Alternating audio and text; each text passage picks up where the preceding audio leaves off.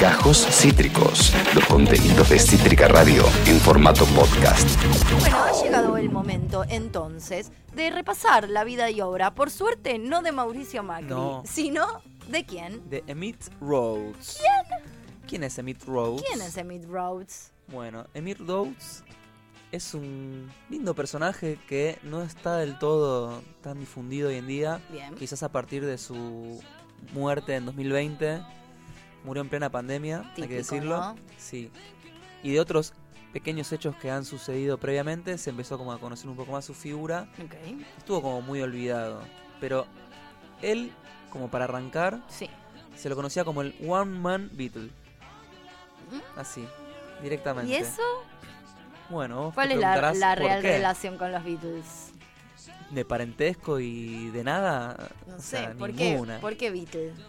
Bueno, un poco generación por el beat? estilo quizás, claro. Ok. Más que nada por el estilo. Ok. Tiene como esta música que se asemeja un poco a al sonido de los Beatles. Ok. Pero la cualidad que tiene, y ahora vamos a ahondar un poco más en ello, es que él grababa todos los instrumentos en estudio y Ujú. todas las voces, los coros. Entonces Sí. por eso es como el mote de One Man Beatle. Ok. Pero bueno, Eh. vamos a repasar un poco su vida y su obra. Bien. Él nació el 25 de febrero de 1950 en Hawthorne, ciudad ubicada en Los Ángeles, California, mismo lugar donde procedían los Beach Boys. Ah. Un datito así de color. Que Eh, quiere decir algo, los Beach Boys también una gran fuente de inspiración de los Beatles. Tal cual. Medio que en California pasa todo, ¿viste? Sí. Por Lo que no pasa en Inglaterra pasa, Pasa en en California. California. Es como medio una, Era una... una gran referencia. frase así. Yeah. Debería, debería quedar. Bueno, en los años 60 él fue miembro de una banda que se llamaba The Palace Guard Ujú. y de un grupo que se llamó posterior The Merry Go Round. Ok. ¿sí? Esto es como previamente a su carrera solista. The Palace Guard fue una banda de rock garage que se formó en el 64, Bien. en California también, obvio, que su éxito más notable fue una canción que se llama Falling Sugar. Bueno.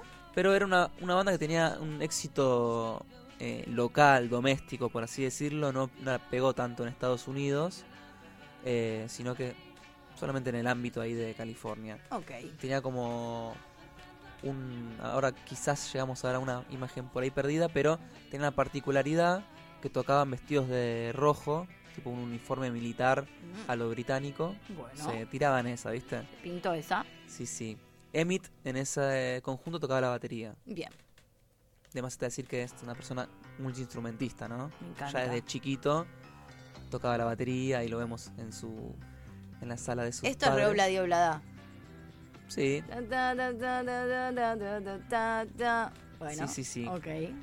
Después pasó a tener su segunda banda, que es The Merry Go Round, que era una banda más psicodélica, pero psicodélica de- más de los 60, ¿no? Como lo que, lo que está pasando hoy en día. Esto es muy Beatles. Sí. Perdón, ¿eh? Me que distraigo la porque voz- es literalmente los Beatles. La voz es O sea, no, muy, pero- muy Paul. Sí. Escuchando un poquito. Me encantó. Bueno, la, ban- la banda esta de Merry Go Round tenía Sí. influencia de los Beatles, de The Birds, de Left Blank. Sacaron su álbum homónimo en 1967 y una serie de singles. En esta agrupación, Emmett Rose coescribió 11 de las 12 canciones de ese disco, Papá. como para que se empiece a ver un poco el talento y las ganas de escribir y de grabar que tenía este muchacho. Amo. Bueno, obviamente un capo con los temas melódicos y dotado multiinstrumentista. Siempre fue comparado eh, con Paul McCartney por la manera de Y componer y de, de escribir. También hay que decir que eran medio contemporáneos en un Ok. punto. Eh, bueno. No voy a decir lo que quiero decir. Que era una copia. ¿Qué vas a decir? Decilo, Sí, estamos- Eso iba a decir un poco. ¿Qué sé yo? O sea. No sé, es Paul McCartney, boludo. No es que no lo conocía. Si tiene un estilo que para la época era muy particular. Como es medio raro hacer algo tan parecido. Suena igual, perdón, pero suena muy, muy, muy. Suena bastante muy, muy parecido. Hay que decir igual que en ese en esos años había muchas bandas que tenían ese estilo. Eso Sí, también eso es, es cierto. es como que Bueno, pero por eso. medio que refe- cuando se hizo la apertura del rock los ¿Referencia, Beatles- plagio o.? no ¿no? no, Como- no no porque las líricas y eso medio que nada que ver en un tiro Bueno, ponele. claro So, so después de este año de, de sacar este disco en el 67 sí. eh, inició su carrera como solista y en 1970 lanza su disco debut llamado Emmett Rhodes, que fue un disco grabado enteramente por él mismo, en su casa. hermosa. Que hay que decir que para la época no era algo tan común Tal como cual, hoy en día. tal Entonces, medio que el mérito también viene de ahí. Bien. Él se compró una grabadora y obviamente en lo analógico, grabando pistas sobre... Creo que usó cuatro pistas y fue como solapando todos los sonidos. Amo. Se grabó un discazo que tiene temazos como Promises I've Made, eh, You Take the Dark Out of the Night Mm, y algunos otros temu- temujis ahí. Bien. Eh, bueno, este álbum fue medio un éxito en Billboard. Eh, de hecho, Billboard llamó a Rhodes como uno de los mejores artistas de la escena musical actual. Esa. Estamos hablando de Estados Unidos, ¿no? Y este primer álbum lo tuvo como de los mejores de la década, Bien. ¿Qué año había sido, dijiste? del 70. Ok. Los Beatles ya estaban... Ya se estaba, habían separado re- muy recientemente. Exactamente, Y así estaba es. empezando Wings. Claro. Y los proyectos de Lennon por su lado. Sí, pero esto es muy Paul McCartney. Sí, sí, bueno, la comparación es como... De hecho, él ha llegado a decir que, pon- que me pongan a mí y a Paul McCartney en una misma oración no debe significar nada más que algo bueno. claro, ¿viste? claro. Entonces- Algo bien habré hecho si me comparan con Paul, es cierto. eso. Exactamente, Tal sí. cual. Bueno, después eh, se nucleó con el sello A&M Ok. como para hacer algunos discos. La verdad que l- después, más adelante, le ofrecían como un contrato medio choto porque le, le tenían, tenía que grabar como seis discos en, no sé, dos años, una cosa así. Y medio que eso lo empezó a quemar un poco a Emmett, nuestro Mal querido ahí. Emmett. Eh, bueno, esta, esta discográfica había sido la misma que había trabajado con ellos en The Merry Go Round, su anterior banda. Bien. Eh, bueno, después sacó un disco que se llama American Dream, que también es una pieza de pop medio barroco. Ok. eh, Pop barroco. sí, sí, con similitudes también a los Beatles, a Left Bank, Left Bank esta otra banda. O sea, ¿él, él en algún momento manifestó igual eh, ser fan de los Beatles. ¿O qué onda? No sé si lo pues- manifestó, yo creo que es sí. raro. O sea, claro. O sea, mínimo quiero que tengas tatuado el submarino amarillo, no sé. Sí, igual para mí hay que también verlo en la época. Como que capaz en esa época era como, no sé, este no, no tan mal visto de alguna manera. ¿Viste? Bueno. ¿Qué si vos- decirte? Está bien, si vos decís. Sí. Bueno, como te decía, él fue obligado a, a- a componer muchos discos en poco tiempo y eso lo, lo Por fue su quemando. productora. Sí. Sí. Fue así que en 1973 grabó Farewell to Paradise, que es como su último EP de esa seguidilla, Ujú. que se alejó un poco del sonido Beatle. Ok. eh, in- incluso es como que tiene o- o- ot- otros tempos, otro tipo de música que se aleja de, de- de ese mo- movimiento Beatle. Y fue un álbum muy infravalorado. Como que, viste, no, no le fue tan bien. Era, era- era por el otro lado. E-, Era, más por el otro Beatlera lado, la quizás. cosa. Sí, sí, sí. Así que bueno, grabó este disco y a los 23 años dejó de componer. O no de ¿A componer. los 23? Sí, Ay, grabó un estos tres discos pichi. y después dijo, o sea, entre que estaba hinchado las bolas con la discográfica que le Pero era ofrecía, muchísimo más chiquito que los Beatles. eh, No, entre la discográfica que le ofrecía este contrato inhumano, sí. lo poco que le había pegado ese último disco, también por tema de difusión, por un montón de cosas, dijo, ¿sabes qué? Váyanse todos a la mierda. Sí, y dejó de aparecer públicamente con material. Él publicó algunas cosas, pero como compilaciones. Siguió trabajando en su estudio casero, pero no sacó más discos. ¿Nunca más? Nunca más hasta dentro de Ah, de los en los 80 intentó grabar otro disco pero Rari. con, con Electra Records pero no medio que Tuvo lo, éxito. lo abandonó sí sí sí bueno hay una canción que se llama Lullaby que me parece que era justamente esa que estábamos escuchando ok. que apareció en la película de 2001 de Wes Anderson de Royal Tenenbaums ¿Cómo, se, ¿Cómo usan eh, las bandas la palabra lullaby para, Lullaby para que es como canciones? canción de cuna Sí, mucho les gusta. sí y es como Para canciones, Mm. ¿no? No hay un tema Canción de muy cuna. increíble de The Cure que se llama Lullaby. Tipo, increíble. Y hay una Habría que canción de, The Do- buscarlo. de, The Doors, de los Beatles que también se, se- la de Golden Slumber que dice And I will sing a lullaby. ahí va es verdad Una frase muy útil, una palabra muy utilizada. Bueno, a partir de este hecho, también como que, viste, siempre pasa lo mismo. De repente hay una Exacto. película que, sa- que a- s- rescata una canción Y que sí, y empieza como a tener un poco más de relevancia. Pensá que estuvo años y años en, En las en sombras. anonimato, digamos. Ujú.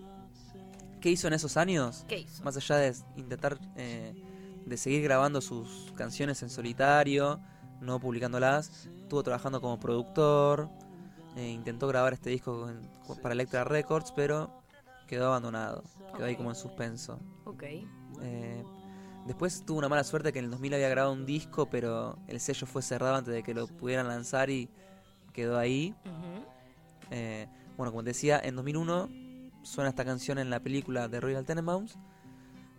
Y Qué unos más años. Peliculón. Sí, y unos años después, en 2009, hay un director eh, italiano que hace un documental sobre su vida y obra. Ah, También como rescatando este potencial que tenía él. ¿Qué como director? Se llama Cosimo Messeri. Ah, no, ni idea. Uno medio under, ¿no? Ok. Tenía una película que se llamaba The One Man Beatles. Ok. que rescataba toda esta movida de, de los sonidos Ok. que él producía y la particularidad de haberlo grabado El solo. él solo, que Está bien. es algo para levantarlo. Es meritorio. es muy meritorio Sí. porque en esa época no era tan, tan común como hoy en día. Bien.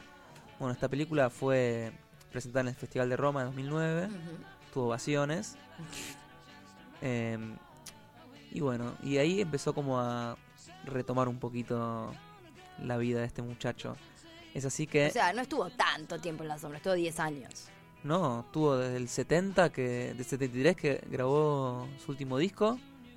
hasta En el 80 no había intentado. Intentó, pero pero, no nunca, sucedió. nunca sacó nada. Ok, Y la película de los Tenenbaum es en. En el 2010. Ah. 2000, perdón, 2001 y Ah. el 2009 es este documental que hacen sobre vida y obra. Está y bien, ahí ok. estamos viendo esas 30 años, imágenes. está bien. 30 años, 30, 40 años. Claro. Ok, Sí, sí, tuvo como 40 años. En 2016, sí. después de todo este Biri auge Biri. que tuvo, ahí lo vemos a Mitch ya con... Ay, ya grande. Sí, sí. A esta edad, eh, en el 2016 grabó Rainbow Ends, que es un álbum que tiene canciones como inéditas, obviamente, de él, con un estilo medio tristón, ¿viste? Como Ok. habla de todas sus vicisitudes de la vida, de medio frustraciones, amores, porque bueno, hay que decir, se casó dos veces, tuvo Ok. dos hijos con el primer matrimonio, eh, una hija con su segundo matrimonio y estaba en pareja hasta el momento en que murió con, Falleció. Full love. Sí, sí. Así que bueno, grabó este disco que se llama Rainbow Ends. Está disponible este disco y un recopilatorio en Spotify, por ejemplo. Ok. Yo lo descubrí de casualidad y dije, che, esto, Esto me interesa. ¿qué es esto? Digo, si es una canción de los Beatles no la conozco. Vi- Ay, eso, eso pasa mucho, boludo. En general, igual, ¿viste? Sí, Como que hay bandas que decís, che, estos son los Beatles. Y yo tienen un tema que yo no conozco. Y pues dicen, no, es esta banda. sí, Son sí, igual. Tal cual. Bueno, él falleció un día como hoy, el 19 de julio de 2020, en plena pandemia, mientras dormía. Eso me, me da como un poquito de calma para su alma, la verdad.